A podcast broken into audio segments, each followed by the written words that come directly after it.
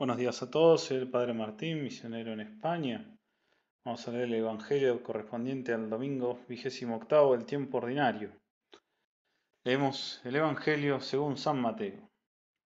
En aquel tiempo Jesús habló en parábolas a los sumos sacerdotes y a los ancianos del pueblo diciendo, El reino de los cielos se parece a un rey que celebraba las bodas de su hijo. Envió entonces a sus servidores para avisar a los invitados, pero estos se negaron a ir. De nuevo envió a otros servidores con el encargo de decir a los invitados, mi banquete está preparado, ya han sido matados mis terneros y mis mejores animales, y todo está a punto, vengan a las bodas. Pero ellos no tuvieron en cuenta la invitación, y se fueron uno a su campo, otro a su negocio. Y los demás se apoderaron de los servidores, los maltrataron y los mataron. Al enterarse el rey se indignó y envió a sus tropas para que acabaran con aquellos homicidas e incendiaran su ciudad. Luego dijo a sus servidores, el banquete nupcial está preparado, pero los invitados no eran dignos de él. Salgan a los cruces de los caminos e inviten a todos los que encuentren. Los servidores salieron a los caminos y reunieron a todos los que encontraron, buenos y malos, y la sala nupcial se llenó de convidados. Cuando el rey entró para ver a los comensales, encontró un hombre que no tenía el traje de fiesta. Amigo, le dijo, ¿cómo has entrado aquí sin el traje de fiesta? El otro permaneció en silencio. Entonces el rey dijo a los guardias, Átenlo de pies y manos y arrójenlo fuera a las tinieblas. Allí habrá llanto y rechinar de dientes porque muchos son llamados, pero pocos son elegidos. Palabra del Señor. Gloria a ti, Señor Jesús. Tenemos este domingo una parábola muy parecida a la temática de los dos últimos domingos, en particular hecha a los jefes de los judíos, a los ancianos y a los sumos sacerdotes, justamente un poco con la intención de que salgan de la ceguera en la que se encontraban, de, no, querer, de no reconocer que nuestro Señor es el Mesías. Los invitados a la boda, que, no fueron, son ellos mismos, son los jefes judíos y los judíos que no reconocieron a Cristo.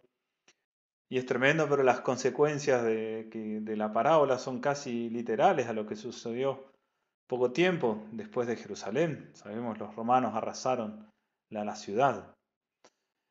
Pero más allá de lo, histórico, digamos, de, la parábola, también está dirigida a, cada uno.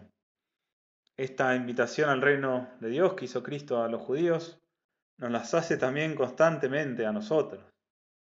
Y al igual que los jefes judíos, podemos caer en, en, rechazarla. Y tal vez no tanto por maldad, sino por amar desordenadamente este mundo.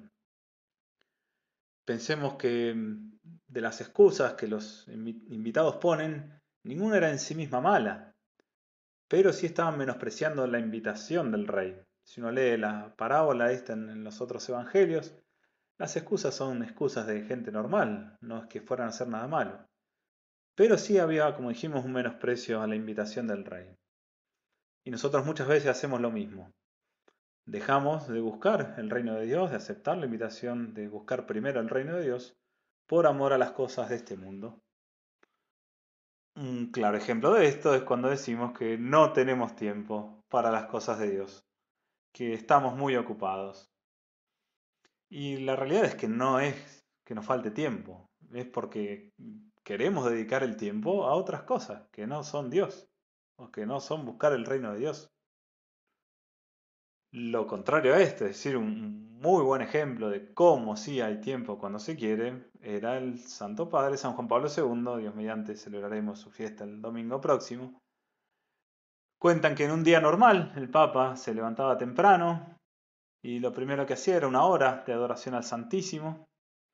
Luego iba a su habitación, decía otra hora de meditación, y luego de eso celebraba su misa, la misa privada, cuando no tenía misa en algún otro lugar.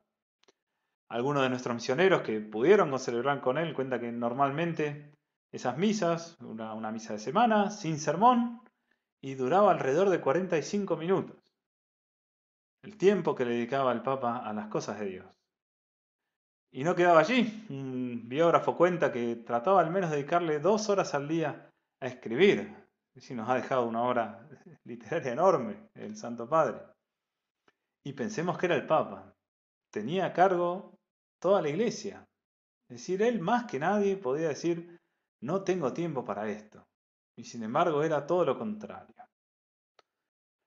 Por eso no hay razones verdaderas para no darle a, Dios el tiempo que corresponde. Si ponemos excusas, es que estamos sobrevalorando las cosas de este mundo y menospreciando las cosas de Dios.